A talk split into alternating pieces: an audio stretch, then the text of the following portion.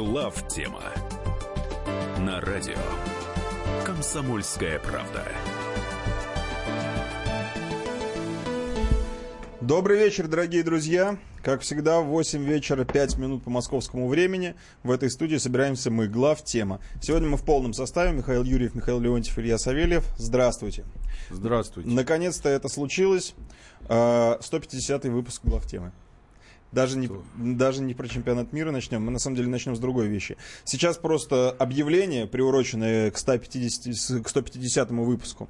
Следующее. На сайте главтемы.рф э, организатор этого сайта, в частности Вячеслав Минаков, спасибо ему за это большое, э, решил приурочившись к юбилею, выпустить так называемый путеводитель по главтеме. Путеводитель имеется в виду по темам. Он разбил э, тематику всех программ сформировал из них э, тематические выпуски, нарезки, и теперь это все лежит э, на сайте главтема.рф, так что теперь вам будет удобней ориентироваться в нашей программе. Заходите и изучайте. Теперь перейдем, собственно, к теме, и начнем не с самого радостного события, а немножечко с грустинки, так называемый, потому что ушел из жизни э, Станислав Говорухин. Я так понимаю, вы, Михаил, оба его знали. Да, да, да достаточно да. хорошо. Ну да, Александр Сергеевич Говорухин, э, э, в общем, выдающийся, я бы даже сказал, великий режиссер, снявший совершенно разные абсолютно фильмы. Вот э, его последний, нежнейший, даже неожиданно для меня, например, фильм – это «Конец прекрасной эпохи». Вот. Я сейчас не буду говорить о кино, потому что не являюсь в нем специалистом. Это вопрос вкуса, каждый сам себе решает. А человек, в общем, имел позицию человеческую и политическую. И вот при том, что, казалось бы, какие э, страшные зигзаги политической ориентации. Мы даже по... Помните, «Так жить нельзя», да, такой, казалось бы, антисоветский фильм. Он в той же степени антисоветский, который антисоветским был его друг Высоцкий, да, то есть никакой не он не антисоветский. А, значит, э, значит, э, потом э, его такой антиельцинский коммунизм, народно-патриотизм, когда называли. Я помню, когда он сказал Зюганову все, что он о нем думает, после того, как Зюганов сдал выборы. Ну, то есть просто сдриснул, грубо говоря. Вот. И потом как бы официоз путинский и так далее. На самом деле человек очень последовательный. Он своих позиций не менял, а меняла позиции страна зигзагообразно. А он оставался верен своим позициям, и поэтому всегда выбирал ту сторону, которую считал своей. Вот, вот все и я очень начну жаль. с того, тоже хотел, хороший очень. да, тоже хотелось бы почтить память. А, и я хотел бы начать с конца, с того, что сказал Миша, я абсолютно согласен. Вот кажущееся его, как многие говорили, политическое шарахание, вот борьбы с режимом – к поддержке режима эти люди просто искренне не понимают, и это беда нашей интеллигенции, даже приличной ее части, что позиция человека не менялась. Позиция была очень простая. А, стремление видеть Россию великой, и то, что он считал, что Россия – это отдельная цивилизация, которая должна базироваться на своем пути – отрицающий как западническую русофобию, так и коммунистическую русофобию. И, соответственно, когда появился режим, который стоит на тех же позициях в основном, ну какие причины для человека, который цельного человека, который имеет такую позицию, продолжать выступать против режима? Если режим изменился в ту сторону, которая соответствовала убеждениям, которые были всегда и не менялись. А, только тем, для кого борьба с режимом, неважно каким, так сказать, является самоцелью, но к нему это точно не относилось.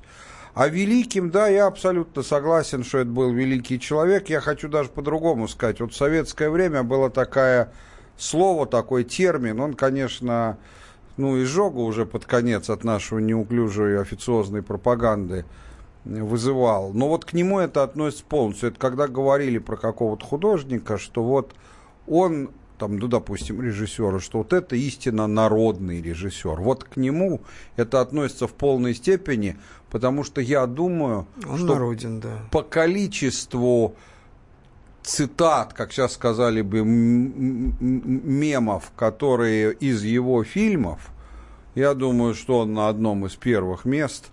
А, И, в общем, короче говоря, конечно, нельзя сказать, что безвременно человек прожил большую, счастливую и абсолютно успешную во всех смыслах жизнь, но, как говорится, земля пухом, и нам всем будет его не хватать. Светлая память э, Станиславу Сергеевичу. Ну, а мы переходим дальше.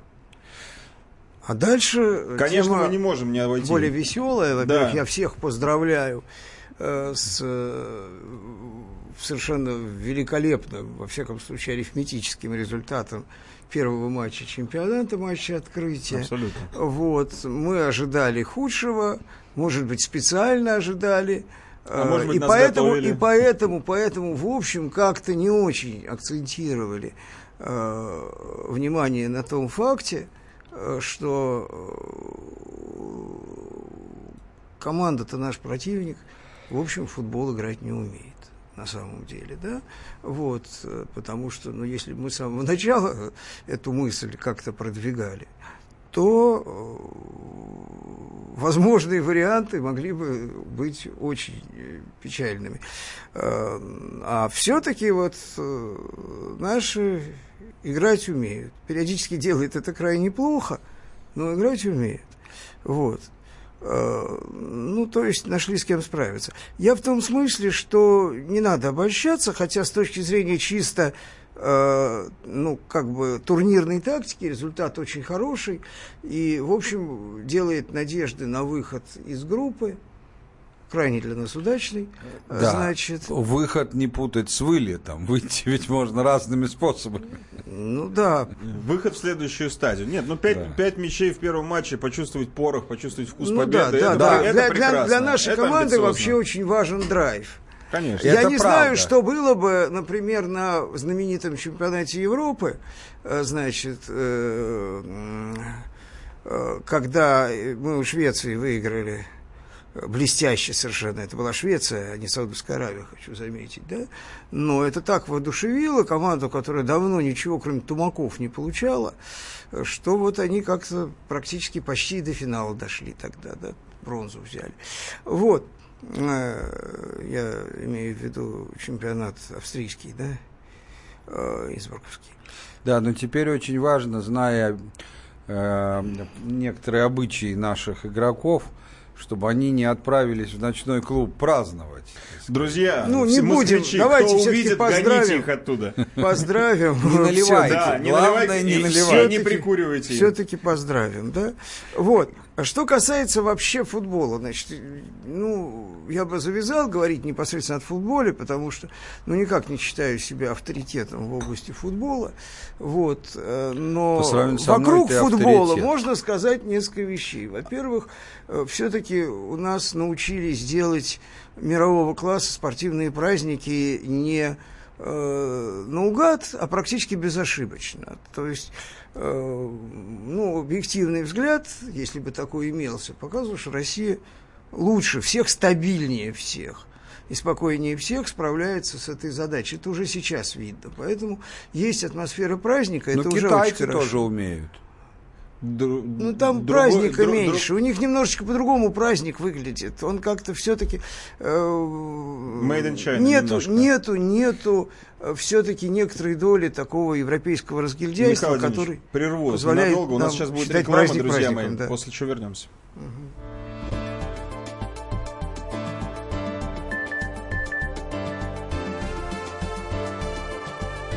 Глав тема Рецепт приготовления лучшего утреннего шоу от Михаила Антонова и Марии Бачениной. Это очень просто. Берем главные темы из интернета. Добавляем щепотку экспертов. Затем обжариваем главную тему желательно с двух сторон. Периодически приправляем все это мнениями слушателей. Иронию и сарказм добавляем по вкусу. Наслаждайтесь. Утреннее информационное шоу «Главное вовремя» с Михаилом Антоновым и Марией Бачениной. Слушайте по будням с 7 часов утра по московскому времени.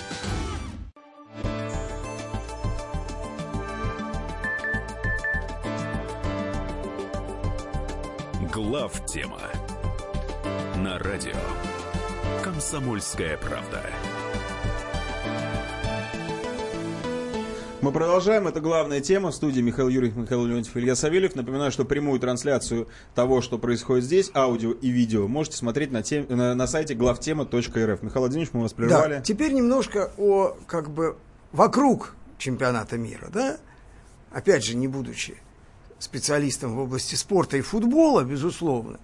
Значит, что здесь первое? Ну, это экономика. То, про что многие говорят. Дело в том, что практика показала, точнее не практика, а реальность э, российской действующей экономической модели, когда всякое развитие происходит вопреки э, господствующей макроэкономической теории и макроэкономической команде, э, страна получает э, вообще какой-то результат. Только в одном случае, при осуществлении каких-то концентрированных мегапроектов.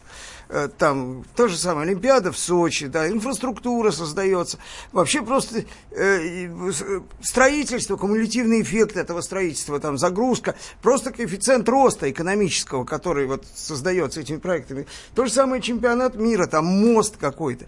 И насколько я понимаю, на ближайшее время у нас по плану именно такой способ э, дальнейшего развития. То есть, с одной стороны, макроэкономическая политика, которая как бы... Душит. Душит, да, а с другой стороны, в, вопреки ее, то есть это такая внутренняя борьба идет, да, это проектный подход, мегапроекты, которые должны куда-то кого-то как-то двигать. Где-то они удаются, где-то не удаются, вот сегодня как раз я слышал, э, значит, некую передачу о космосе, в которой вбуханы огромные средства, а там чего-то вот нифига на самом деле. Ну, не нифига, тоже это несправедливо. Ну, чуть-чуть Могло отдельно бы от быть фига. и лучше. Улетело Нет, ну на самом деле, на самом деле там у нас идет нарастающее отставание, и оно пока не прекращено. Вот. То есть я не буду сейчас расчеты приводить, но совершенно очевидно, что в рамках той модели развития экономики ничего э, более позитивного, чем такие проекты, нет. Э, Про эмоциональные, политические вещи тоже можно говорить сколько угодно, это очевидно. Праздник есть праздник, праздник, который виден всему миру. Э, Я бы поговорил про другое. ФИФА доказала одну вещь, что это реально мощнейшая коммерческая структура, построенная на ну, более-менее честном зарабатывании денег. Я имею в виду на бизнесе, да, а а не на каких-то лоббистских политических вещах, да, потому что э, самая популярная в мире игра, естественно, все это хорошо продается, и в данном случае можно сказать, что бабло победило зло. То есть э, ФИФА заняла такую позицию по отношению к допинговым скандалам и ко всему этому, сумела занять именно потому, что она пронизана вот этим духом реального бизнеса, и В хорошем смысле. в слова. хорошем, в данном случае в хорошем смысле, да, вот. Э, Потому что, например, футбольный бизнес в России – это бизнес в плохом смысле, поскольку он построен на спонсорстве, на пере э, качке денег из других, не будем говорить, каких денег, кем, но сам он денег Ничего не пока не, зарабатывает. генерирует, да, вот. Э, Собственно, к сожалению, даже как и хоккей. Вот. А, Но здесь бабло действительно победило зло.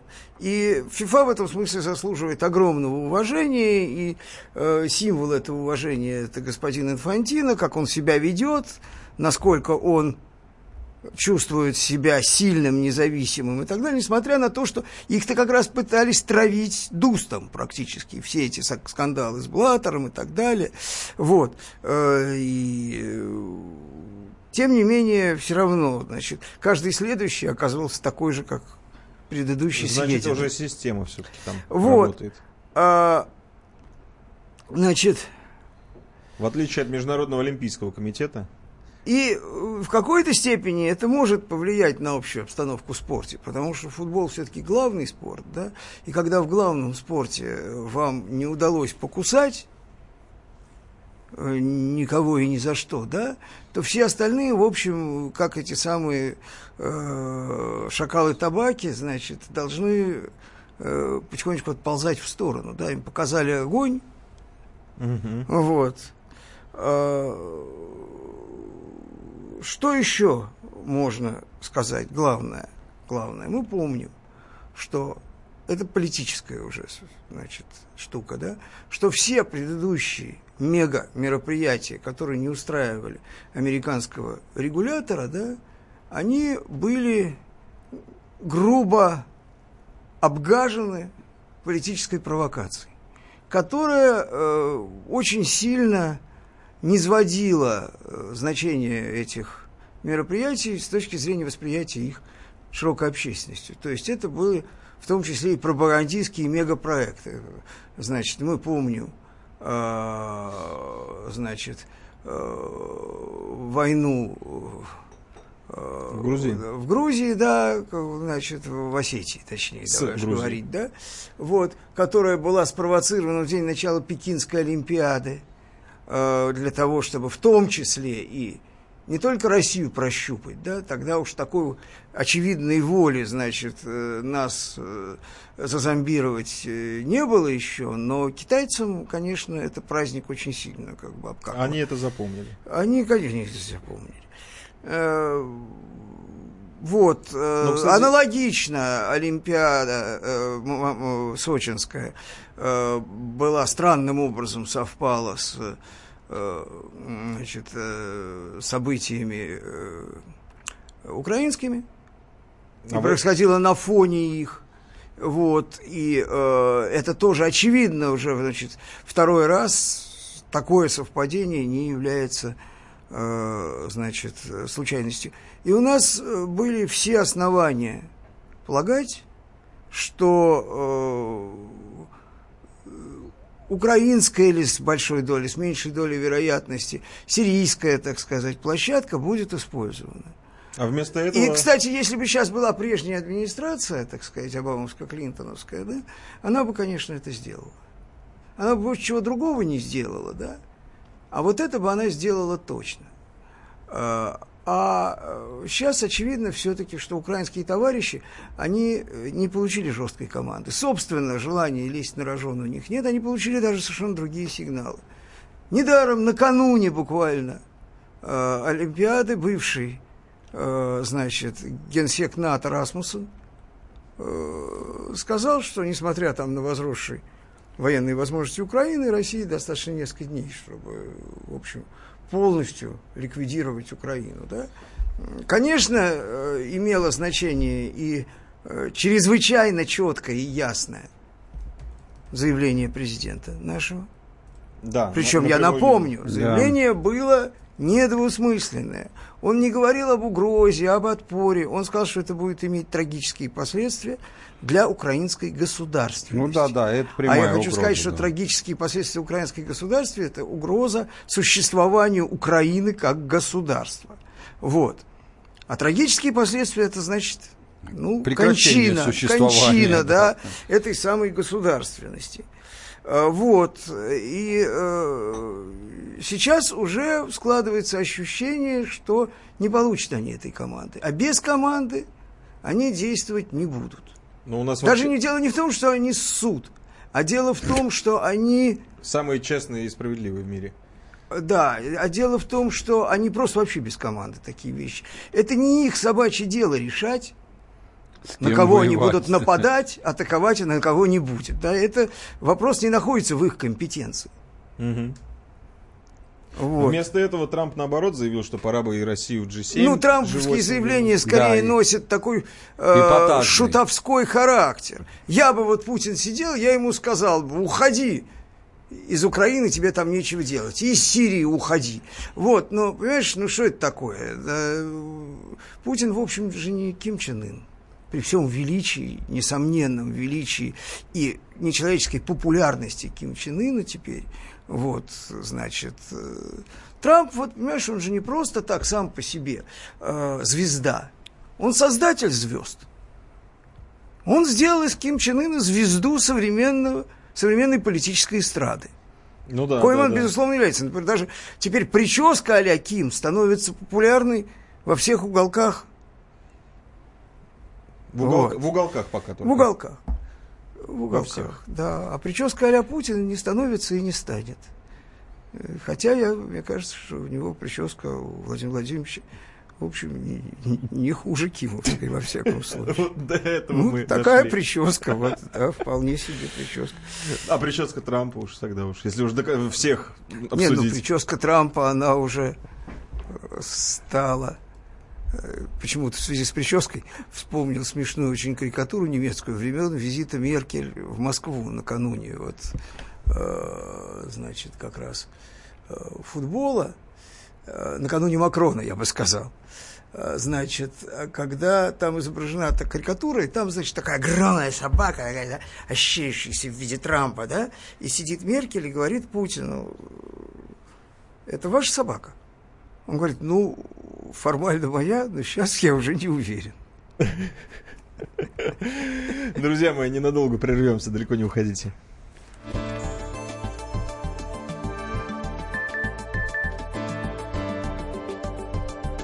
Глав тема на радио Комсомольская правда. Каждый вторник с 10 утра по московскому времени в программе «Главное вовремя» садово-огородные советы в прямом эфире. Про все, что зеленое, скажем так, хочу, чтобы радиослушатели задавали свои вопросы. Большой эксперт. Самая удачная находка для всех работников мотыги и лопаты. Тетя Таня Кудряшова. И дети меня зовут мать всего зеленого. Вот такая петрушка на радио «Комсомольская правда». Слушайте и звоните по вторникам с 10 утра по московскому времени.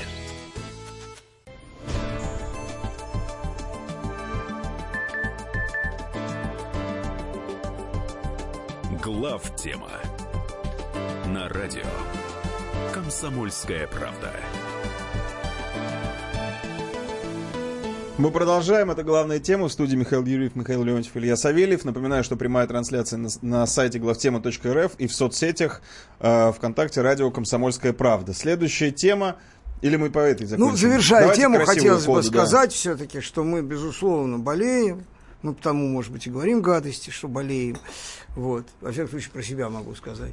За нашу команду очень хочется победы, хочется чуда.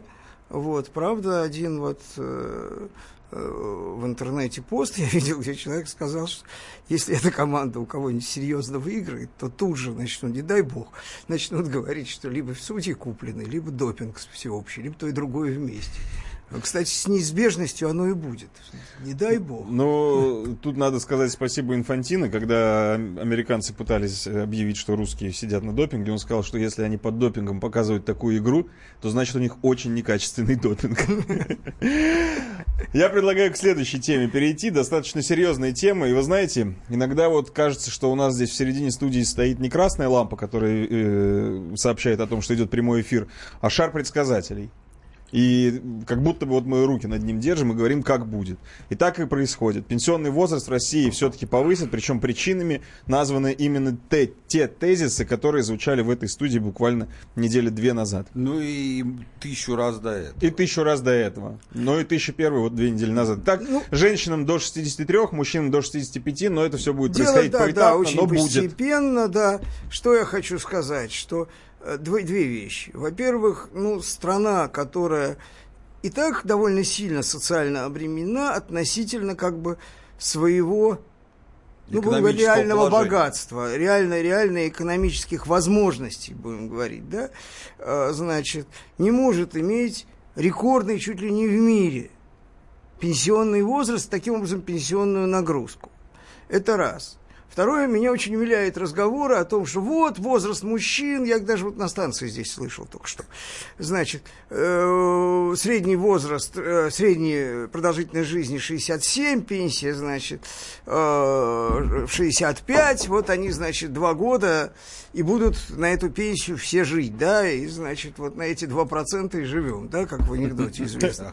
Значит, имеет значение с точки зрения пенсионной системы не э, средняя продолжительность жизни, а возраст дожития, да, там вот для трудоспособного населения, который существенно другой. У нас всегда не всегда, а вот в период, так сказать... Я поясню просто, что по сути это означает следующее. Какова продолжительность жизни для тех средняя, Которые- кто до 60 уже кто дожил. достиг тот или иной возраст, в том числе там до 60, непосредственно до пенсионного, да, вот, а это совершенно другая продолжительность. Ну, конечно. Вот, потому что те, которые не дожили до этого возраста, Им они, разницы, собственно, на пенсию выходить. не претендуют уже как-то, да, если претендовали, то как-то неудачно.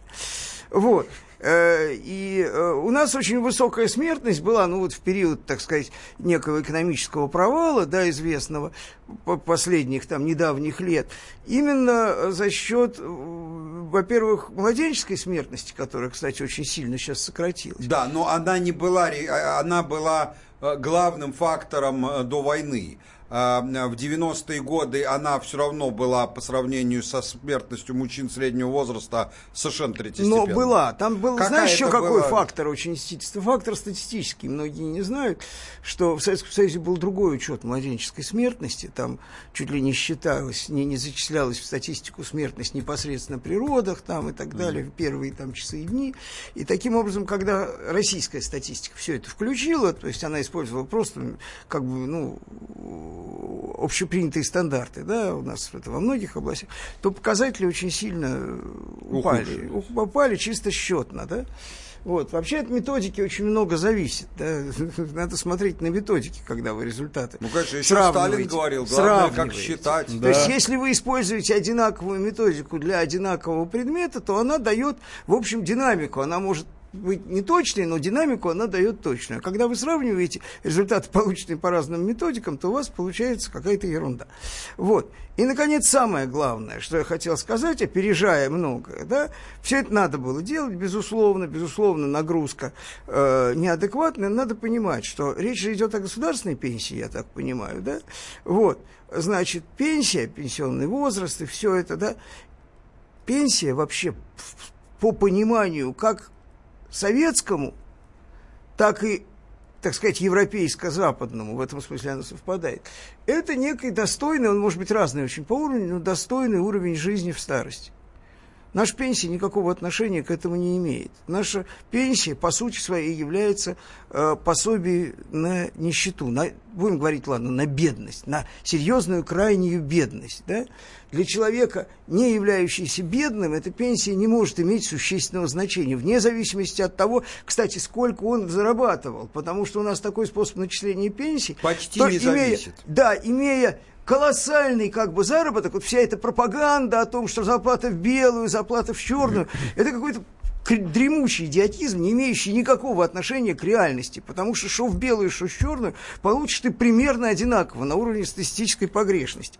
Вот. И размазывать, это же еще ведь плохо с точки зрения реально бедных, потому что вы пособие по бедности платите, у В нас же все-таки... богатым. Ну, вообще в нас бедные являются, в общем, э, ну, малой частью, ну, слишком большой, к сожалению, но тем не менее Меньшей, меньшей, меньшей. меньшей, существенно меньшей частью населения. Так вот, то, что должно доставаться было бы, по идее, бедным, да, оно размазывается по людям, по огромной массе людей, превос- превосходящей массе людей, которые в этой подачке, строго говоря, не нуждаются. Да. Вот. А, Значит, э, это все равно, что раздавать бесплатный суп всем. Вот всем, всему населению, в том числе тем, которые, в принципе, Не стараются его есть. соблюдать диету, и им вообще, они страстно худеют, там, переходят на здоровое питание, нет, им дают жирный, значит, сытный, дешевый, бесплатный суп. Да? Вот, значит, и еще одно обстоятельство. Современные пенсионные системы, как э, солидарные, так и накопительные, построены на э, экономической и демографической модели, не имеющей отношения к действительности. То есть мы догнали ситуацию, когда ситуация ушла. То есть мы второй раз вступаем в ВТО. В каком смысле? Мы вступили в ВТО ровно тогда, когда через несколько лет создатели ВТО, э, значит, заявили, что ВТО это говно, и вообще оно ничего не решает, и гнать его надо в шею. Я имею в виду э, Соединенные Штаты Америки и его действующее политическое руководство. Вот. И, кстати, осуществляет эту идею на практике. Вот ее-то они как раз на практике осуществляют в максимально возможных масштабах. Так вот, значит, потому что солидарная система построена на том, что значит, младшее поколение кормит старшее, и когда у вас демографическая пирамида перевернулась, перевернулась она во всех развитых странах, то получается, что на небольшую долю младшего молодого населения приходится забота о большом количестве старшего населения. Для экономики невыносимо. Вот. И дальше будет а, только а, хуже. А, а пенсионная накопительная система построена на том, что есть некие пенсионные фонды, которые являются важными инструментами инвестирования, в том числе, которые вкладывают в надежные инструменты, ну, вот этих надежных инструментов, дающих достаточную доходность, чтобы обеспечивать эту пенсионную систему, нет нигде. Я хочу сказать, что американская пенсионная система находится, ну, она совершенно по-другому построена, но э, по факту она находится в худшем состоянии, э, чем, чем российская, да? И решить там проблему, например, подъемом пенсионного возраста невозможно никаким образом, потому что это все равно, что там прививать оспу э, телеграфному столбу. Это совершенно ни, ни, никак. Но у тех-то выход, они себя в долги вгоняют с удовольствием. Да, но ты не представляешь размер долга. Прогнозируемая дырка в американской пенсионной системе в 20-х годах при сохранении существующих тенденций прогнозируется в 20 триллионов долларов. Это помимо государственного долга. То есть это он 40 где-то, все вместе, если брать. Ну, еще есть долги штатов, корпораций, домохозяйств. Ну, в принципе, то есть при попытке реально реализовать пенсионную систему, на самом деле, да, она банкротит не только Соединенные Штаты, но и экономику всего человечества. Вот. Вот поэтому в данном случае как бы можно пенять правительство не в том, что оно подняло пенсии, а в том, возраст, что она возраст. не решила эту задачу.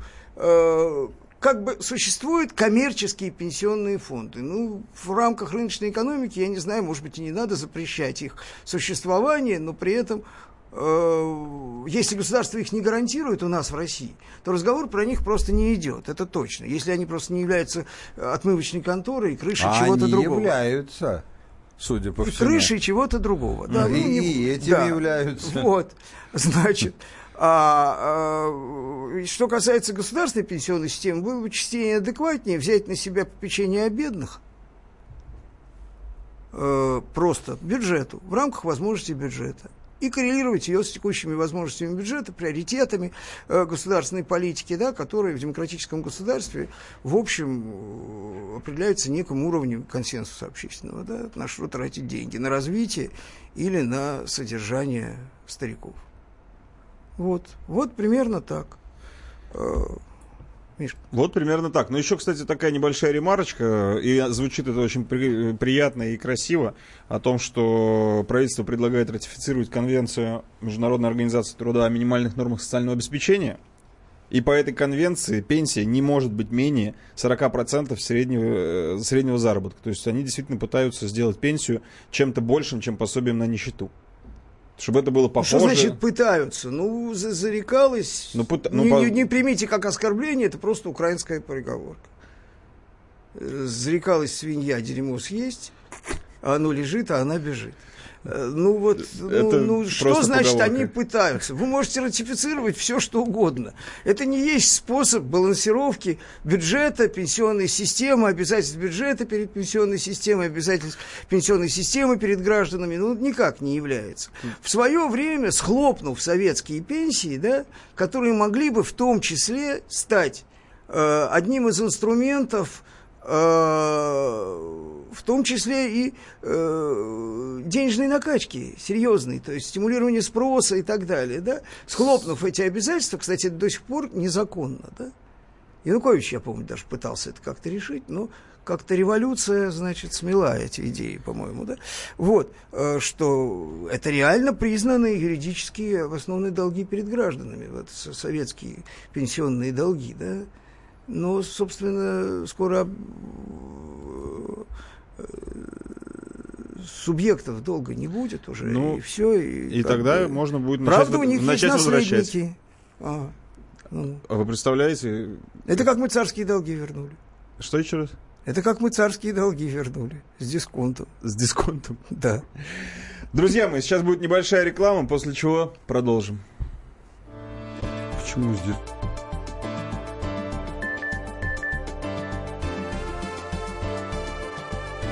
Глав тема.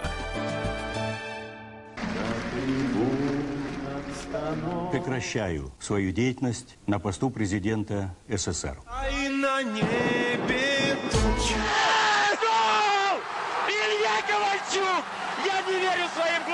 Это с нами уже явно было. Это дежавю.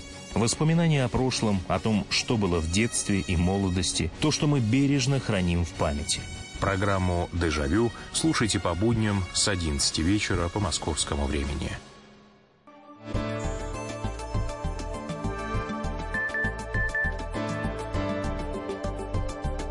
Глав тема на радио Комсомольская правда.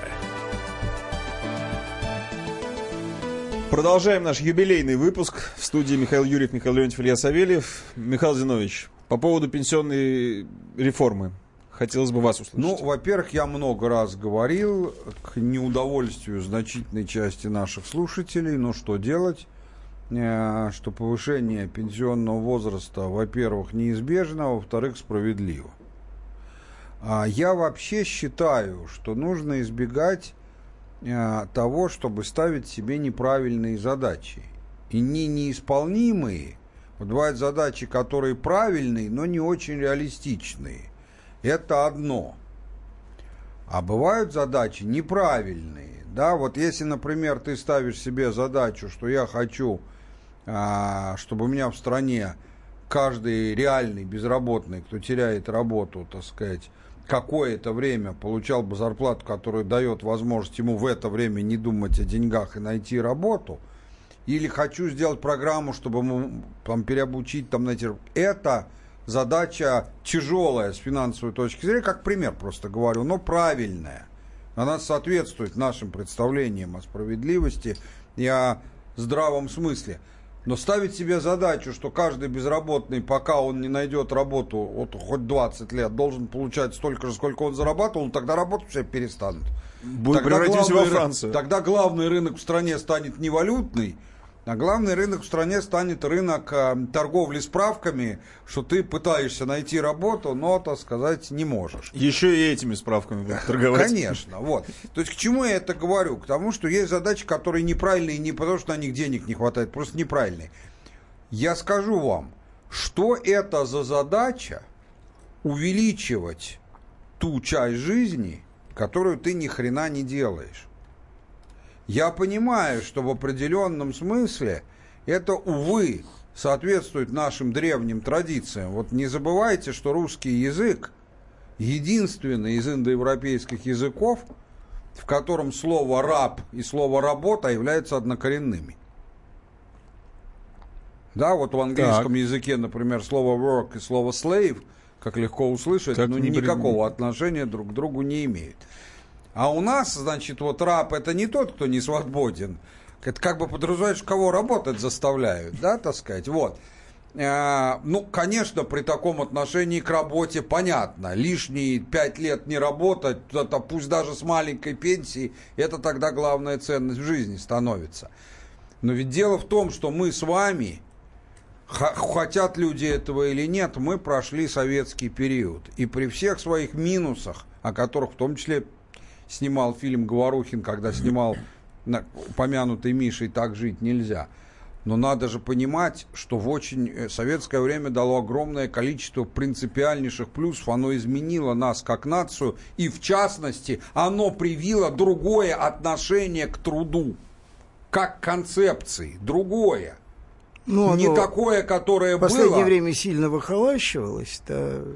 Другой в, в позднесоветское. Позднесоветское. Да, в позднесоветское нет вещи, которая бы не выхолащивалась. Вообще. Все уже выхолостилось. Потому она и рухнула без сопротивления. Советская власть. Но если ты посмотришь, как относились к э, труду концептуально, не в смысле, насколько хорошо работали, а вот именно как относились к этому в 40-х, 50-х, 60-х годов, к этому относились как к смыслу жизни. Я сколько раз, я помню, даже это оставалось, я сколько раз бывал там, допустим, на юбилеях, на похоронах, в смысле, на поминках, когда собравшиеся люди говорили о трудовом пути человека, который умер, допустим, причем не какого-нибудь там министра, а человека, ну, обычного, там, какого-нибудь там зав. отделом в какой-то конторе. Это, и это очень важно, это придавало жизни смысл, это давало возможность обычному человеку, ни герою, ни космонавту, ни суперспортсмену, которым не каждый может стать просто с точки зрения врожденных его способностей, это давало возможность стать кем-то, понимаешь, человеком. Преодолеть большой... ощу... отчуждение по Марксу. Конечно, преодолеть отчуждение, потому что вот когда В Маркс... неомарксистском смысле. Конечно, когда Маркс говорил об отчуждении работника от труда, он имел в виду под трудом работу, это довольно там четко написано, работу, которая делается исключительно для того, чтобы с голоду не помереть. Вот что имел в виду Маркс про отчуждение труда, а не в том, что труд это вообще плохо.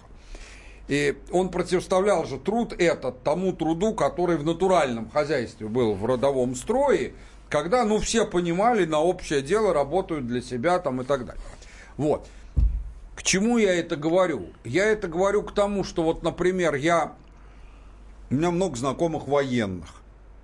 Я, а военные, как вы знаете, у них абсолютно жесткие, гораздо жестче, чем на гражданской службе, сроки а, увольнения в запас у офицеров – для майора это 45 лет обычно, для полковника 50, ну и так далее, там идет по званиям. А я многим из них просто так из любопытства задавал вопросы. Я не встречал ни одного, вот строго ни одного офицера, который бы не, как уже вышедшего на пенсию, так и еще служащего, который на вопрос, а вот если бы увеличились, майор ходил в 50, там, полковник в 55, как бы ты к этому... Вот не было такого, который бы не сказал, что он был бы счастлив. Просто вот в прямом смысле. Потому что ты еще можешь работать, никто тебя и не гонит, и не будет гнать. Так сказать, потому что ты научился делать то, что тебе нужно. Ты в коллективе, в привычном тебе среде обитания. От тебя вынуждают, допустим, военные хорошие пенсии. Сейчас получают как раз не те, которые из разряда просто пособия на бедность так сказать, ну дают, так сказать, ну и что ты должен делать? Ловить рыбу круглыми днями?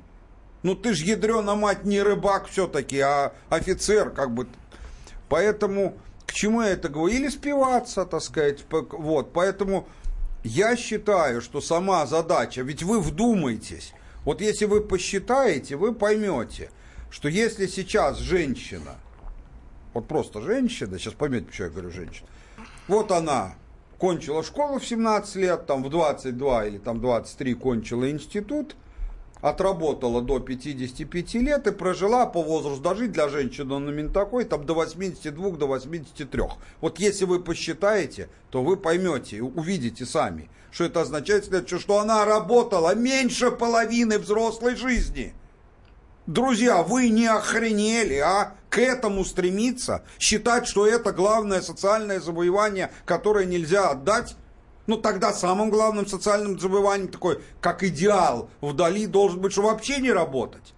Но это неправильно. Страна, у которой такие ценности, она, скорее всего, будет в той субстанции, которая в Мишином этом стишке про свинью, значит, фигурировала. Ну, дело в том, что вот это отношение такое как ни странно, патриархально-либерастическое отношение к труду, как к тяжкой, в первую очередь, физической повинности, да, вот, э, оно, э, собственно, абсолютно противостоит тому же реальности, потому что у нас люди, которые занимаются тяжким физическим неквалифицированным трудом, да единицы как правило, осталось. нет. Это так называемые гестарбайтеры, Конечно, которые таджики, да. никакую пенсионную систему по определению не попадают. Правильно ли это ну, или точно неправильно? не в нашу, да. да. точно не в нашу, так сказать. Ну, вообще, ни в какую, ни в какую не в нашу, да. И поэтому вот задача, чтобы пенсии были достойного размера, вот эта задача, она, на мой взгляд, абсолютно осмысленная. С ней можно спорить, потому что мы много раз говорили, что высокие достойные пенсии – это один из главных врагов э, высокой рождаемости. Но это осмысленная и разумная задача. Задача, Хотя чтобы... спорная, между прочим. Я, я это и сказал, что спорная, но осмысленная.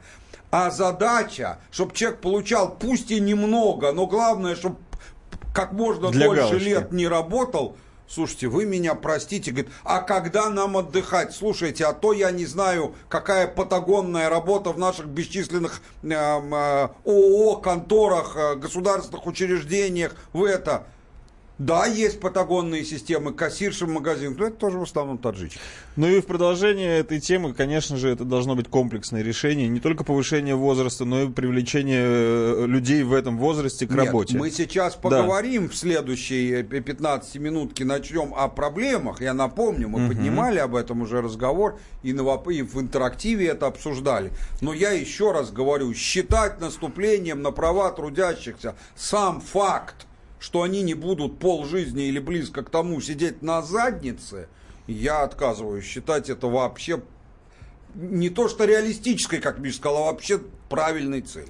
Ну, Михаил- вообще-то э, практика, даже не медицина, она зачастую показывает, что э, вытеснение человека из труда, оно некоторым образом его жизнь сокращает, а не увеличивает. Конечно. Вне Нет зависимости амбиций, даже нет от стремлений. размера э, пенсии.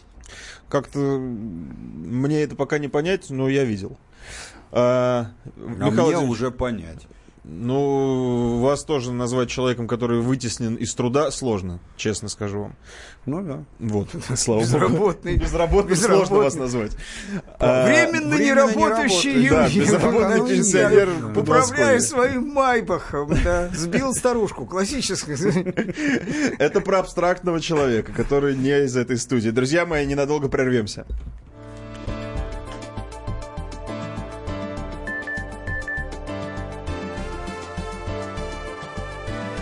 Глав тема. Товарищ адвокат! Адвокат! Спокойно, спокойно. Народного адвоката Леонида Альшанского хватит на всех. Юридические консультации в прямом эфире. Слушайте и звоните по субботам с 16 часов по московскому времени.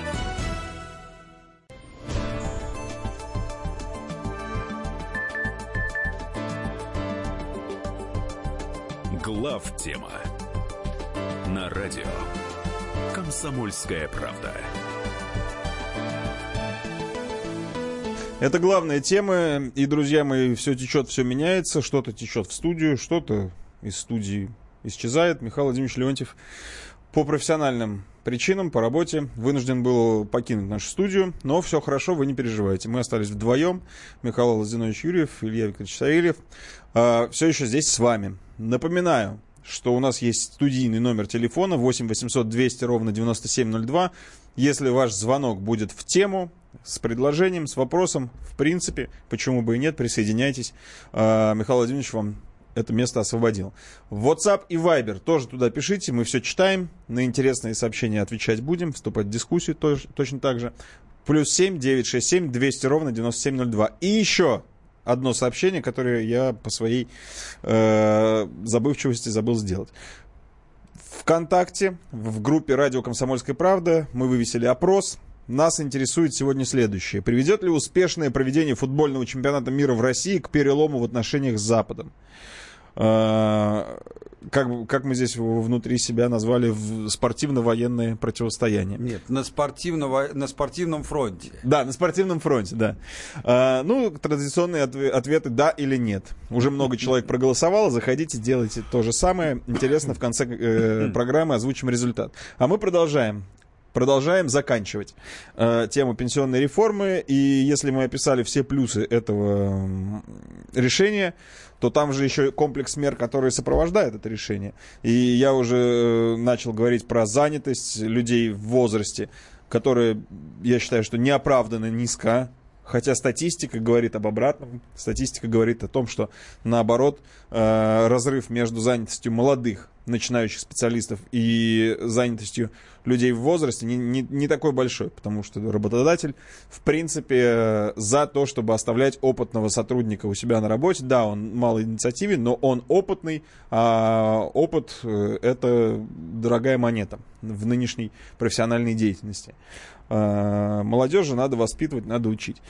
Вот, Михаил Зинович, по поводу э, именно этого комплекса мер мы много раз говорили. Давайте это тоже затронем. И еще э, какие м, сопутствующие темы вот этой пенсионной реформы будут сопровождать. Вы знаете, это- тут есть такой момент. А, Люди путаются сами, вот как между собой обсуждают. Потому что вот меня многие спрашивают, говорят, а вот вы в курсе, насколько тяжело найти работу человеку не только не то что за 60, а за 50 на рынке? Ну, во-первых, да, знаю. А, Во-вторых, но только вы же не путайте найти работу. То есть, когда у него на момент 60-летия он ее потерял, например. Там компания разорилась, его уволили. Ему надо искать. Или, когда там, где он работает, никто ничего не разорялся, его, в общем никто и не гонит. Таких случаев статистически немного. Так сказать, да, в новое место очень трудно, грубо говоря, не возьмут. Но и из старого особо не гонят. А, Больше вам скажу. А, Говорят многие, уже нет сил на физическую работу. Ну, на физической работе конкурирует не молодежь с э, пожилыми. На физических работах, которых, кстати, все меньше и меньше, конкурируют с таджиками. Но это надо, ну вот, ну давайте реалистами же будем, да, так сказать. Физических работ в городах, по крайней мере. Я сейчас не говорю про сельскую занятость, это, вообще отдельная история, это, которая не то чтобы она не важна, но там совершенно другие закономерности из-за логистических ограничений в перемещениях рабочей силы. Поэтому я сейчас говорю о городах, причем даже там не то чтобы совсем крохотно. Э, Дальше. Конкурирует ли э, пожилые люди возрастные с молодежью? Мало. Не скажу вообще не конкурируют, но мало конкурируют. Почему? А потому что, ну, как бы вот они в разных секторах, грубо говоря. Вот э, 60-летних людей э, в секторе IT мало. Я не скажу нету, но мало. А, а молодежи мало вне сектора IT. У них это считается самый э, желанный, ну, по крайней мере, статистически, э, вид деятельности. То есть, э, короче говоря, проблема здесь есть. Она сильно преувеличена людьми, но проблема здесь есть. Но вот та часть проблемы, которая есть, ее нужно очень внимательно правительству отработать, а, потому что а, для того, чтобы ни в коем случае не увольняли при достижении пенсионного возраста, а это ведь очень непростой вопрос. Как сделать, чтобы не увольняли? Запретить? Ну, а а если человек плохо работает, ну, то есть, понимаете, да, так сказать, ты не можешь сверх определенного предела вмешиваться в деятельность частного бизнеса, не можешь ни по каким соображениям справедливости, а потому что тогда тебе придется взять ответственность за результаты его деятельности. Он скажет, ну, если вы мне связываете руки, тогда я закрою, и все, и до свидания. И это не пустая угроза, так сказать, потому что ну, человек это сделает не в качестве отомстить кому-нибудь, на зло маме уши отморожу, а просто потому что э, не, не видит возможности. Э, Это такая тщательная работа, но есть мировой опыт, с этим надо работать. Правительство наше должно осознать, что оно попад- попадает с этим повышением пенсионного возраста в определенную ловушку. На сегодняшний день, пока это не вошло э, в силу, вот если, допустим, человек 62 года, а он хочет работать, ну, вперед, ему никто не запрещает, хочет работать, не может устроиться, он не может претендовать на пособие по безработице, потому что он уже находится в пенсионном возрасте, это его решение.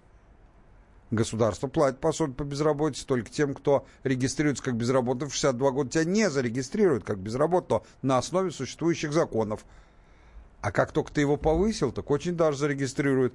Поэтому если Минфин не хочет вместо пенсии платить пособие по безработице, то он должен, я уж не говорю из человеческих соображений, то он должен озадачиться, и все, правительство должно озадачиться этими проблемами. А, вот. э, Какие-то моменты, конечно, смешны, когда говорят про трудодефицитность. Э, Трудодефицитность у нас может появиться, хотя при нынешних темпах экономического роста ни хрена она не появится. Исчезающе малых, видных только правительственным чиновникам. Но Э, Появиться она может, если начнется экономический рост, но там гораздо более большие резервы. У нас существует какие-то чудовищные количества персональных водителей в стране. Мы, по-моему, рекордсмен на душу населения чуть ли не в мире из больших стран. Это смешно. Для чего нужны персональные водители на самом деле? Я не говорю сейчас про какие-то беспилотные машины в качестве альтернативы. Я говорю, что вот в той же Америке, вот у меня много знакомых, да, так сказать, коллег, я не знаю ни одного миллиардера, который, кроме инвалидов, который на работе ездил бы не за рулем. Каждый день. И когда я одного, я, по-моему, рассказывал, когда я одного своего приятеля, миллиардера, спросил, говорит, а на чем ты там ездишь э, на работу. Он даже меня не понял. Когда понял, что я говорю с шофером, он так обиделся, потому что там долго доказывать ему. Что он говорит, ты что считаешь, что я инвалид? У них к этому отношение, что, так сказать, ну, на машине с шофером ездит либо тот, у кого, если это такси, то, значит, тот, у кого нет денег на машину, купить свою, а, либо, если есть, то, значит, инвалид, кто просто не может безумное количество охранников. Понятно, что это родилось как результат 90-х годов с их криминальной культурой и в качестве реакции на то, что носу не высунул. Сейчас это все не так. Сейчас у нас более безопасно. Просто сухая статистика, да и жизненный опыт говорит о том, что уж по сравнению с Европой, то у нас точно более безопасно. Зачем это миллионы человек, кому они нужны? Поэтому если уж у нас трудодефицита, между прочим, охранники это в основном молодые здоровые парни. Просто смотреть обидно на них. И я вам хочу сказать, что э, вот где лежит резерв трудодефицитности, э, э, преодоление трудодефицитности, не говоря о том, что не сегодня-завтра начнется массовое высвобождение рабочей силы как на, результат начала роботизации, и тогда нам о противоположных проблемах надо будет думать. Друзья мои, сейчас будет небольшая рекламная пауза и вернемся.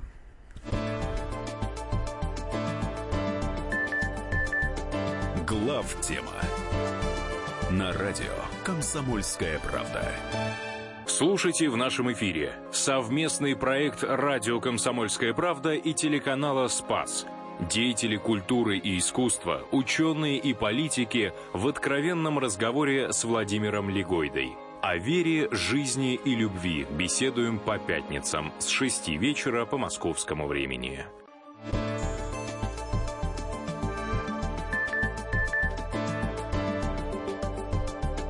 Глав тема на радио Комсомольская правда.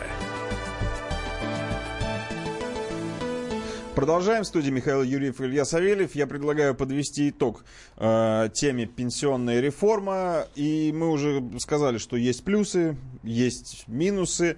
Это комплексное решение, но оно необходимое и неизбежное. Вот давайте как-то все-таки его оценим. Э, насколько тяжелое это решение будет для страны и для жителей. Ну, мы, в общем, уже говорили про это сегодня. Mm-hmm для тех, кто считает, что самым страшным наказанием и самой вообще страшной вещью в жизни является работа, для тех, конечно, серьезным наказанием, испытанием. А, но я все-таки хочу рассчитывать, что наша нация не такая уж и ленивая. Э, для всех остальных, если просуммировать так, решение это правильное, но надо понимать, что в пенсионной сфере, а уж тем более в более широкой сфере э, вообще доходов населения, то есть и пенсий, и зарплат, это лишь одна из проблем, э, и ее решение хорошо, ты освобода, освобождаешь, снимаешь тяжкое бремя с бюджета, постепенно, кстати, тоже не мгновенно, но это не заменяет решение всего остального. Самая главная проблема заключается в том, что у нас при нашем душевом ВВП, я не говорю по сравнению с теми странами, у которых более высокий ВВП, тут все понятно, надо стараться нагнать. Но для, даже для тех, у кого ВВП на душу населения такой, как у нас, у нас совершенно невообразимо низкие зарплаты. У нас низкие зарплаты, и то есть это означает, грубо говоря, что у нас доля зарплат в ВВП, зарплат, пенсий, всех видов доходов населения, она очень мала. И это абсолютно нетерпимая ситуация, потому что если бы это компенсировалось всем, зато очень велика, например, как в советское время, доля общественных фондов потребления, доля изъятия в бюджет и социальных трат в нем. Увы, нет. У нас вот в, отличие от либеральных мифов, доля совокупного изъятия в бюджеты разных уровней на самом деле абсолютно совместима с американской. То есть размер бюджета у них намного больше ВВП, но доля такая же.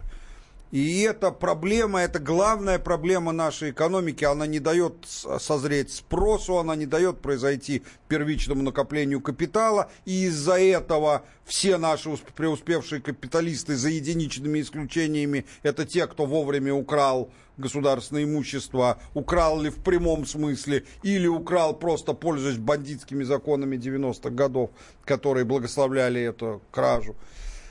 И ни других не появится, потому что, чтобы появились на рынке, должно первоначальное накопление капитала произойти, спрос должен быть. Ну как ты можешь заработать деньги, если все рады бы купить то, что ты производишь, да не на что, так сказать. Вот. Э, эти проблемы надо решать. Нужно решать проблему, что есть правим, как мы говорили, что пенсии должны быть какого-то разумного размера. Понятно, что они не должны быть такого размера, как зарплата, но они должны быть такого размера, на который, ну, не, не, не которые не, позволяют вести жизнь непостыдную, да, так сказать, достойную, может и не богатую, но вот. Э, в, э, в СССР, понимаете, в СССР пенсии тоже обеспечивали жизнь. Вот я уже говорил об этом, даже чуть ли не в прошлой передаче, что на 132 рубля это была максимальная не персональная и не военная пенсия в СССР. Э, прожить было, безусловно, можно, но прожить бедно. Ну, надо понимать, достаточно бедно. И когда но мне на это справедливо слушатели в звонках возражали. Говорит, ну такие зарплаты были. Ну, это называется, как в анекдоте, нашла чем хвастаться, да, так сказать. Ну, то есть это, но, но, но тем не менее, это действительно, это скрадывалось, это дело меньше заветно, что и на зарплаты-то, кроме каких-то фантастически высоких, жизнь тоже была очень бедная. А сейчас дифференциация больше, и поэтому, когда кто-то получает пенсию 15 тысяч рублей, ну, в Москве тем более. Да, угу. это не потому, что в Москве люди достойны, просто дороже все намного. А, ты же не можешь жить в Москве, а за покупками ездить в Кострому. Да, не очень реалистично. Э, хотя, так сказать... Но многие зубы ездят лечить так. Да, хотя, ну, с другой стороны, в советское время из Костромы в Москву за колбасой ездили, поэтому жестокая справедливость бы в этом была. Но не хотелось бы. То есть все эти вопросы надо решать, не надо думать, что вот мы повысили пенсионный возраст и все, вот вопросы в социальной сфере, по крайней мере в этой части социальной сферы у нас решены. Это не так. Это решены бюджетные проблемы, и то малая их часть, так сказать, и, и, и повторю заодно, что без запуска мотора экономического роста, на который пока никаких нет надежд и даже ничего не предвещает этого. Без этого никакие экономии на пенсионном возрасте не помогут. Ну и давайте в финале этой темы возьмем телефонный звонок. Евгений Иванович, и я так понимаю, пенсионер из Белгорода. Если я ошибаюсь, Евгений Иванович, поправьте меня. Да, я еще не пенсионер. Еще нет. Мне чуть-чуть осталось до пенсии. Но я хотел, вот и я прислушиваюсь к мнению своих э, знакомых, которые уже на пенсии. Знаете, они все в один голос практически говорят, что они никогда не были так счастливы, как на пенсии. Хотя пенсии маленькие, хотя э, плохо живут, недостаток и все остальное, но э, нет такого кошмара, который присутствует на работе, когда то налоговая давит, то начальство недовольно, э, вечные эти какие-то неплатежи, э, там задержки зарплат, прямые или косвенные и все остальное. Поэтому вот этот момент, он настолько важен, что а когда человеку жить-то тогда, вот пожить счастливым? А у нас, получается, это хотят отобрать. Вот оно у нас было, тем более, что вот сейчас должна выходить на пенсию именно та категория, которая прожила вот эту вот, э, то была перестройка, под, теперь начинается, как там, пе, пе, э, расстрелы, как он там, про, про, прорыв, вот. Да, прорыв.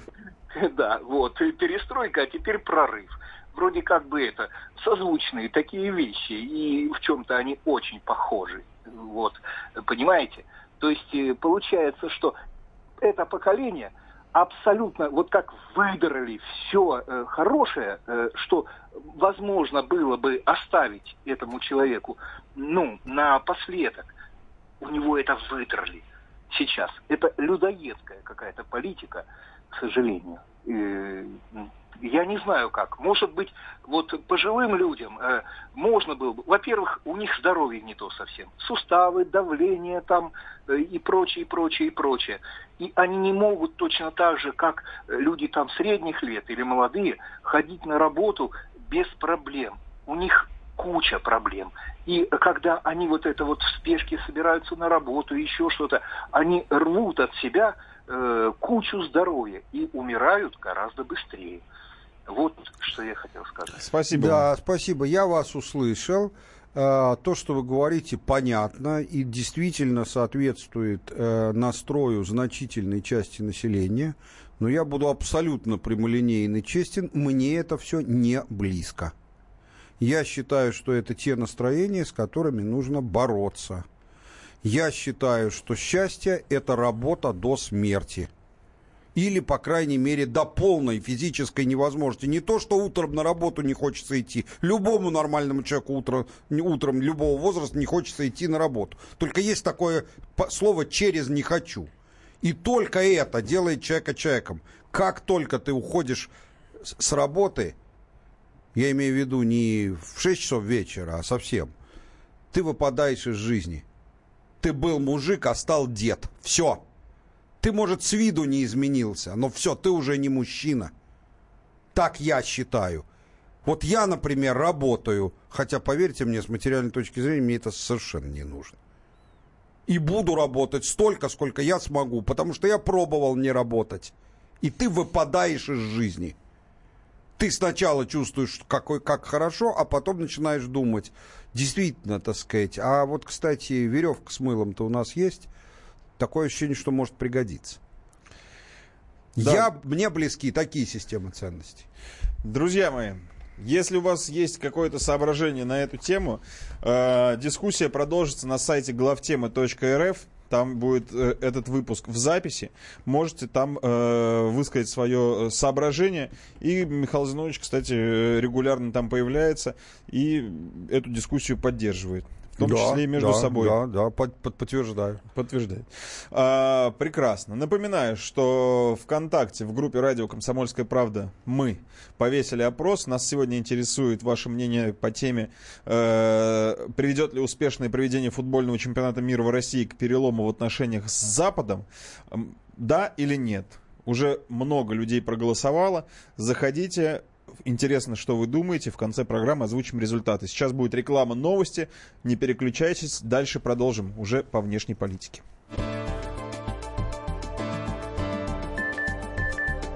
Глав тема на радио Комсомольская правда. Проблемы, которые вас волнуют. Авторы, которым вы доверяете. По сути дела, на радио Комсомольская правда. Егор Холмогоров – по понедельникам с 7 вечера по московскому времени.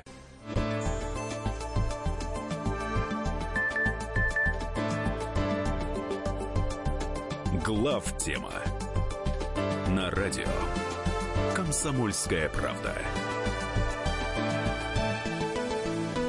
Мы продолжаем. В студии Михаил Юрьев, Илья Савельев. Напоминаю, что у нас есть телефон прямого эфира. Михаил Владимирович Леонтьев сегодня первый час, слава богу, с нами пробыл, а потом это место оставил вам. Поэтому присоединяйтесь. 8 800 200 ровно 9702. Напоминаю, что в приоритете у нас звонки по теме. И сейчас будем разговаривать про внешнюю политику. Сначала вам проанонсирую, поговорим про Южный газовый коридор который запустили буквально на этой неделе. И после этого, конечно же, ну куда ж мы без этого, встреча Трампа и Ким Чен Ына. М-м, сладкая парочка. А, по-другому не назову, потому что весь интернет просто заполнен мемами. Как-то для тех, кто в терминологии мем, это смешная картинка, назовем это так, которая не, хорошо Или фраза. Или фраза, да. А, после этой встречи. Ну, действительно, выглядели они все-таки не как лидеры мировой общественности, а как вот какая-то парочка из шоу развлекательного. Но вот такая у нас политика. Путин выгоднее выглядит на этом фоне. Итак, в Турции был торжественно открыт предназначенный для транспортировки газа из Азербайджана в Европу трансанатоль... а, трансанатолийский газопровод, идущий в обход России. Главные вопросы, которые возникают, сейчас, и много об этом пишут, но хотелось бы услышать ваше мнение как профессионала в газовой сфере. Это первое. Э, сможет ли этот трансанатолийский газопровод э, составить конкуренцию Газпрому? И второй вопрос, сможет ли он составить этот азербайджанский газ э, конкуренцию американскому сжизненному газу? И вообще, какое значение имеет открытие этого южного газового коридора? Что это за зверь такой? Э, Ну, начну с конца. Какое имеет значение, тут важно понимать для кого. Для Азербайджана имеет большое значение, для Европы нет. Почему? Ну, его пропускная способность, если я не путаю, 10 миллиардов, по-моему, а, кубометров. Ну, Э, я сейчас посмотрю. Да, а, ну, в общем, небольшая, чтобы вы понимали. А, И на самом деле они ее не очень могут увеличить, потому что э, газопровод этот пред- предназначен исходно по проекту для перекачки газа, добываемого на месторождении Шах-Денис. А, На Шах-Денизе газ не так много. И никаких пока оснований считать, что он сможет э, снабжать газом, например, какую-то гипотетическую вторую очередь, нет. А, я не уверен, что он и это полностью заполнит. А, э, Конечно, у Азербайджана есть и другие месторождения газовые, действующие, но я не, вы не забывайте, что в трубопроводном газе, как, впрочем, и в жиженом, работа на рынок, то есть ты добыл, а потом думаешь, кому продать, на спотовый рынок я имею в виду, она крайне мало распространена. Внутри стран еще куда ни шло, там внутри США, но с экспортными целями такого почти не бывает. То есть те другие месторождения, они снабжают по долгосрочным 20-летним, 15, 20, 25-летним контрактам кого-то другого. Контракты эти обычно составляются так, что в реальности их расторгнуть нельзя.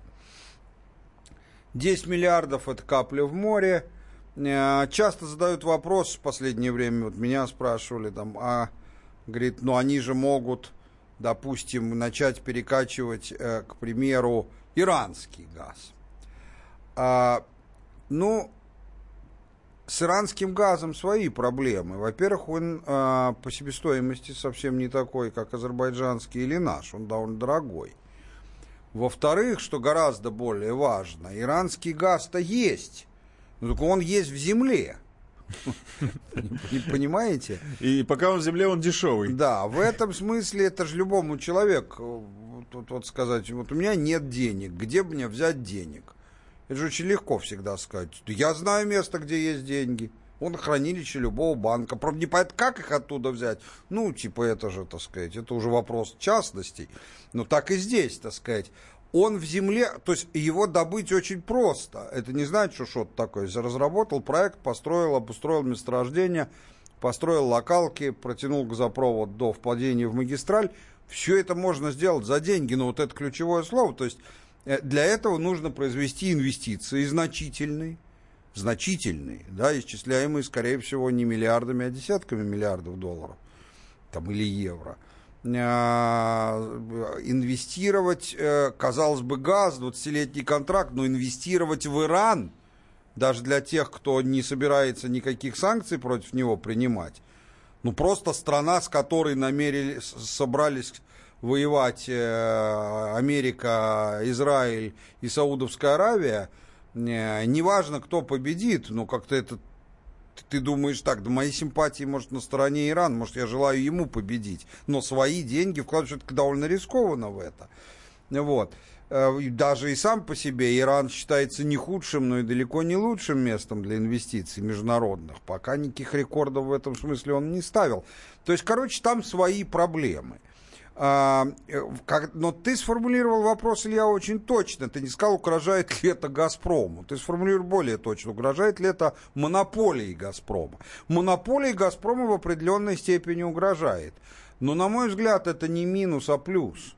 Потому что надо понимать, что вот ты поставляешь на рынок что-то, и, в принципе, все к тебе относятся хорошо, так сказать. Все покупатели, если ты там нет конфликтов, а конкуренты нейтрально, они тебя не очень замечают. Как только ты наращиваешь долю и начинаешь приближаться к монополии, тебя начинают ненавидеть все, и все пытаются по разным причинам поставить тебе палки в колес. В этом смысле любой человек, который работал э, или работает в крупном бизнесе, независимо от того, что тот делает, понимает, что для любой крупной корпорации правильная стратегия – это максимально увеличивать свою долю на рынке до определенной степени, до определенного уровня, который не напугает э, совокупность твоих покупателей. Поэтому в этом смысле это и хорошо. И я надеюсь, что «Газпром» это понимает и так к этому и относится. А, что касается, значит, э, может ли составить конкуренцию американскому газу много раз говорил, повторяю и повторю еще раз. При нынешней системе ценообразования, повторяю, при нынешней системе ценообразования для любого газа в мире, трубопроводного и даже для любого сжиженного газа, типа катарского, австралийского, то, короче, для любого газа, кроме американского сжиженного, цена привязана к нефти, или, как в случае «Газпрома», к корзине нефтепродуктов, но это в конечном итоге к той же нефти. А, цена американского газа абсолютно не привязана к нефти, она привязана к американскому рыночному газовому индикатору. А, это NYMEX Henry Hub, который просто анализ математический показывает, что последние два года он от цены на нефти полностью, а даже от внутренней американской полностью отвязан. У них когда у одного пик, у другого спад, э, и то не обязательно, они просто живут своей жизнью. А почему это так? Потому что в Америке это единственное место, где газ биржевой товар. В других местах газ не является котирующимся биржевым товаром. А, самостоятельно котирующийся. Поэтому, по всему, сказать дороже американский газ или дешевле нельзя. Мантру, которую повторяют люди, пишущие в интернете, вообще, на мой взгляд, это позор писать в серьезных э, форумах на профессиональные темы, которые ты ни хрена не понимаешь. Но у нас это почему-то любят. Э, там, вот, американский газ безумно дорогой. Нет такого. Это все зависит от того, какая сейчас цена на нефть и какая цена на Наймекс. При сегодняшней цене на нефти и при сегодняшней цене на газ в Америке, американский жиженый газ в Европе дешевле. Вот я вам говорю, вместе с прибылью американского экспортера. Дешевле, чем что? Дешевле, чем, например, газпромовский или алжирский газ не сильно, но дешевле. Но сам факт того, что он дешевле, да. уже рушит всю эту мантру. Это с одной стороны. С другой стороны, себестоимость, например, э, газа Газпромского очень дешевая. И в этом смысле у Газпрома колоссальный потенциал ценовой войны. То есть можно, можно сказать, тогда мы опускаем цены. Ну, во-первых, победа в той войне, где ты использовал ценовую компоненту, она не так сладкая, как победа да. в войне без этого. Это называется... Бей своих, чужие боятся. Не, ну это называется, как в том анекдоте, Джон, если мы оба съели с тобой по ящику дерьма и остались при своих, зачем мы это делали, да, так сказать? Ты можешь так понизить цену, что ты отвоюешь себе 100% риск э, рынка, но получать с этого прибыли будешь меньше, чем там с 30%, которые получал до этого. Значит, э,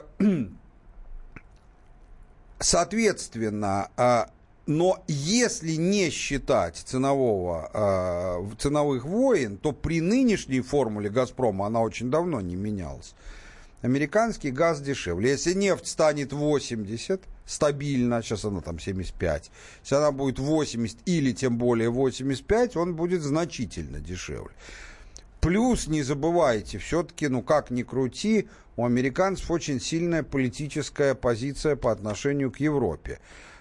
И это связано не с тем, что европейцам будут выкручивать руки, а это связано с тем, что для европейцев сильно увеличить долю американского газа не является политическим риском. Почему они боятся «Газпром»? Попасть в зависимость от России. Он, если что, перекроет к нам край. Так они попадут в зависимость от США. Но от США, в отличие от России, они и так в полной зависимости и прекрасно это понимают. Семь бед, один ответ.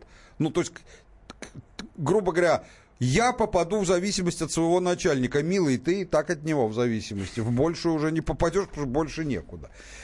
И в этом смысле, в этом смысле, я думаю, что в среднесрочной перспективе американцы будут давить очень сильно на то, чтобы поставлять э, газ в Европу. Но хочу вам сказать, что натолкнутся они на очень большое сопротивление, в первую очередь даже не европейцев, европейцы будут рады, и не Газпрома, а своих компаний, которым нахрен не надо вести в Европу, им гораздо интереснее вести на премиальные рынки в ценовом смысле Азиатско-Тихоокеанского региона.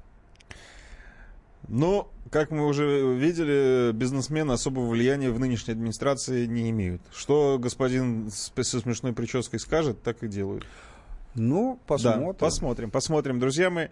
А, напоминаю, в ВКонтакте радио «Комсомольская правда» в группе висит опрос, приведет ли успешное проведение футбольного чемпионата мира в России к перелому в отношениях с Западом, да и нет. Отвечайте. Также следующая 15-минутка будет посвящена а, Ким Чен Ыну и Трампу.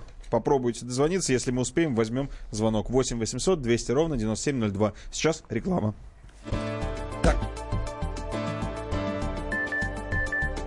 Глав тема на радио Комсомольская правда. Проблемы, которые вас волнуют. Авторы, которым вы доверяете. По сути дела, на радио «Комсомольская правда». Николай Стариков. По вторникам с 7 вечера по московскому времени.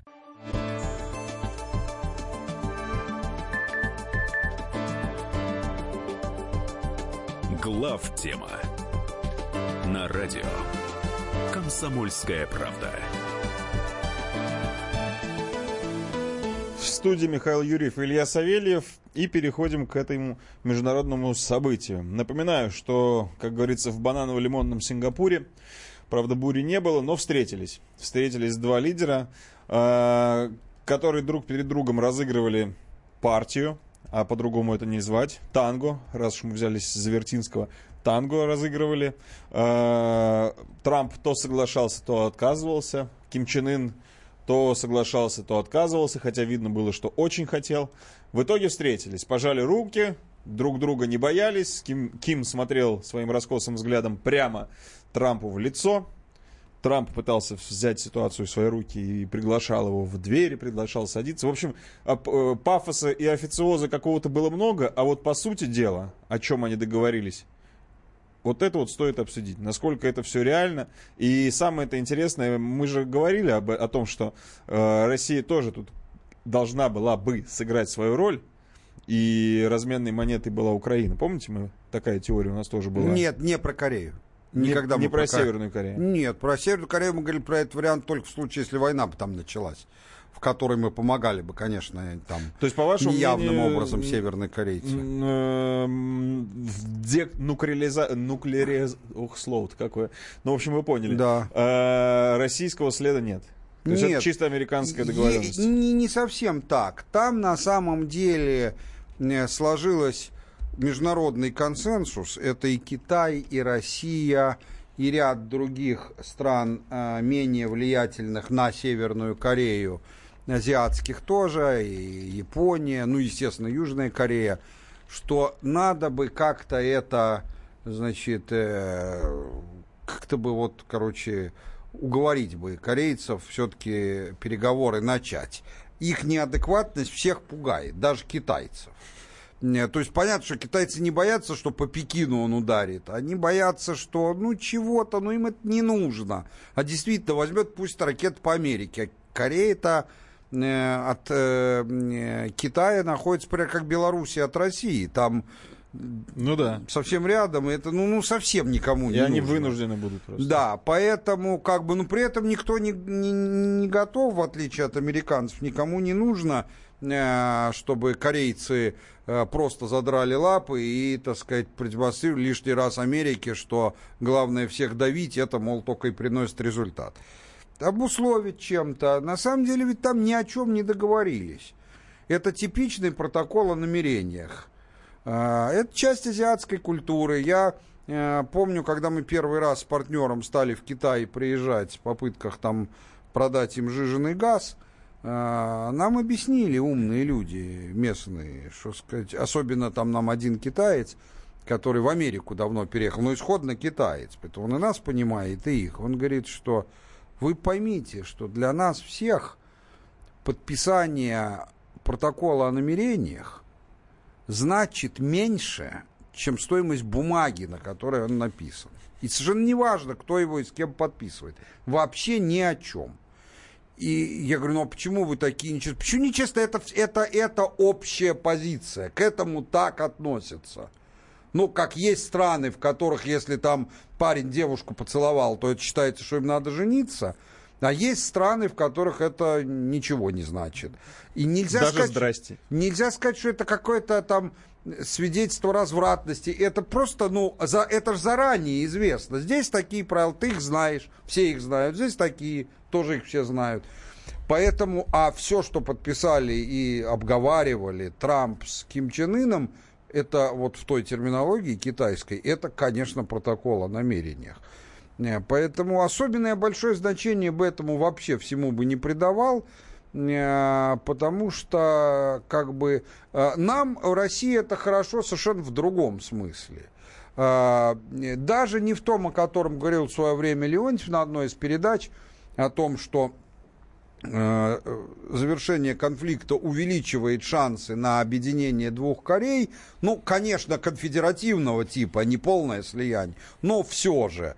А нам всегда лучше, мы же, в отличие от Америки, не пытаемся ограничить развитие других стран. Появится новый сильный игрок, нам только лучше от этого, дополнительные рынки для наших товаров, для газа, в первую очередь, того же и так далее.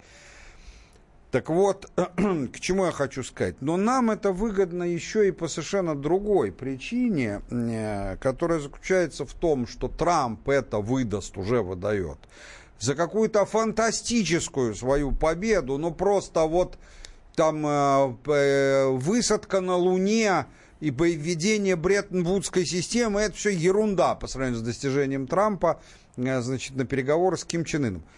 И если он таким способом усилит свои позиции внутри американские, ну, я разделяю позиции нашей власти, что в принципе с Трампом, наверное, дело иметь чуть полегче, чем там с его оппонентами. Вот. э, И если он э, то шансы возрастают на то, что все-таки они там отстанут э, от разных от нас, от разных мест, перестанут сувать свой нос куда и шаг. Другое место не совал, так сказать. Ну, в общем, вот так вот. То есть, короче говоря, это все хорошо, никаких негативных чувств. Вот, надо же, я от этого не испытываю, но и как бы большого прорыва не вижу, хотя для России это, наверное, хорошо. Для мира в целом, думаю, что никак. Да, и нам бы через Северную Корею трубопровод в Южную протянуть было бы неплохо тоже в географическом смысле. Но для того, чтобы дойти до Южной Кореи, мы должны либо пройти через Северную, ну вот поэтому это, это по, по суше, либо по воде, но там довольно глубоко. Через Северную, а если Северная сейчас... Ну, а этого невозможно сделать до того момента, когда они не будут, по крайней мере, уже далеко на пути к объединению. Иначе Южная Корея будет рассматривать риски поставок по такому трубопроводу как неприемлемые. Угу. Так, есть у нас телефонные звоночки? Пока нету. 8 800 200 ровно 9702, друзья мои. Не поверили вы своему счастью, а я вам говорил, что один звоночек мы возьмем. Я думаю, что даже тема Ким Чен Ына и Трампа сейчас не будет доминирующей. Звоните в целом. А, у нас есть три минуты. Дабы сделать их содержательными, примем сейчас звонок. А, также напоминаю, что в ВКонтакте, в группе «Радио Комсомольская правда» был опрос. Уже можно подвести его итоги. Мы спрашивали сегодня у нас, приведет ли успешное проведение футбольного чемпионата мира в России к перелому в отношениях с Западом. Проголосовало достаточное количество человек для того, чтобы сделать, как говорится, репрезентативную выборку. Итак, 90 почти 3% считает, что нет. Успешное проведение футбольного чемпионата Я мира присоединяюсь. Да, не изменит отношение Запада к нам. Я считаю тоже, что вряд ли и проведение чемпионата мира изменит. Скорее уж американцы могут изменить А свое я, отношение а своим я, поведением. моя позиция еще более простая. Я что ничего не изменит, кроме будущей войны. Ну, я не верю в силу европейцев, такую силу. Я считаю, что они больше похожи на флюгер. Какую? Ну, А я что- тоже не верю. Что Но я они считаю, просто, что наш- где теплее, туда их подует. Ну, теплее для них, к сожалению, всегда по ту сторону Атлантики. Итак, есть у нас... Никто не дозвонился. У нас, кстати, сегодня какие-то сбои с WhatsApp и с Viber. Да это не только, у меня еще и мобильная связь сегодня работает так, что просто хочется плюнуть на нее. Да? Да, я думаю, что это что-то связано с чемпионатом, значит, с открытием. Не исключено, не исключено. Но мы можем быстренько про европейские санкции поговорить. Кстати, тоже вопрос, о котором мы говорили здесь, в этой студии, и делали даже опрос. Сможет ли Европа противостоять Америке? И мы говорили как раз про введение пошлин, ответных, Ответных, пошлин. да. И вот сегодня европейцы решились на этот мужественный шаг. Да, что мы допускали? Граждане говорили, что нет. Граждане говорили 80%. 81% был против того, что Европа, не верили, Да. введет э, пошлины, а нет, европейцы решились. Да, ну что на это можно сказать? Ну, все то же самое, что системно все равно и хочется, и колется, и деваться некуда, и свои избиратели смещаются в ту сторону, что это потерять свои кресла очень реально становится. России все это очень хорошо, потому что никаких иллюзий, что завтра европейцы а, кинутся от Америки куда-то в другую сторону питать не нужно. Так же, как вот мы на примере Турции видели, что все это, так сказать... Но, тем не менее, все равно, любая трещина, она со временем, если уж она появилась, она все равно будет расширяться. Поэтому, глядишь, и главное, ничего делать не надо, вмешиваться не надо, так сказать, спаси Господь. Вот. Это хороший признак для нас, хотя быстрых результатов ожидать не следует. Друзья мои, э, хотелось бы всех вас поблагодарить за сегодняшний эфир, что были с нами. Э, нашей сборной пожелать удачи всем остальным футболистам и гостям этого чемпионата мира тоже э, хорошего времяпрепровождения в нашей стране. Любите футбол, как говорил один известный комментатор. Ну и слушайте главтему. Всем хорошей недели, удачи и до свидания.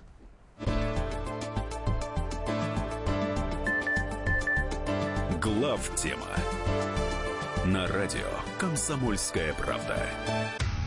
Проблемы, которые вас волнуют. Авторы, которым вы доверяете. По сути дела, на радио «Комсомольская правда». Дмитрий Потапенко. По пятницам с 7 вечера по московскому времени.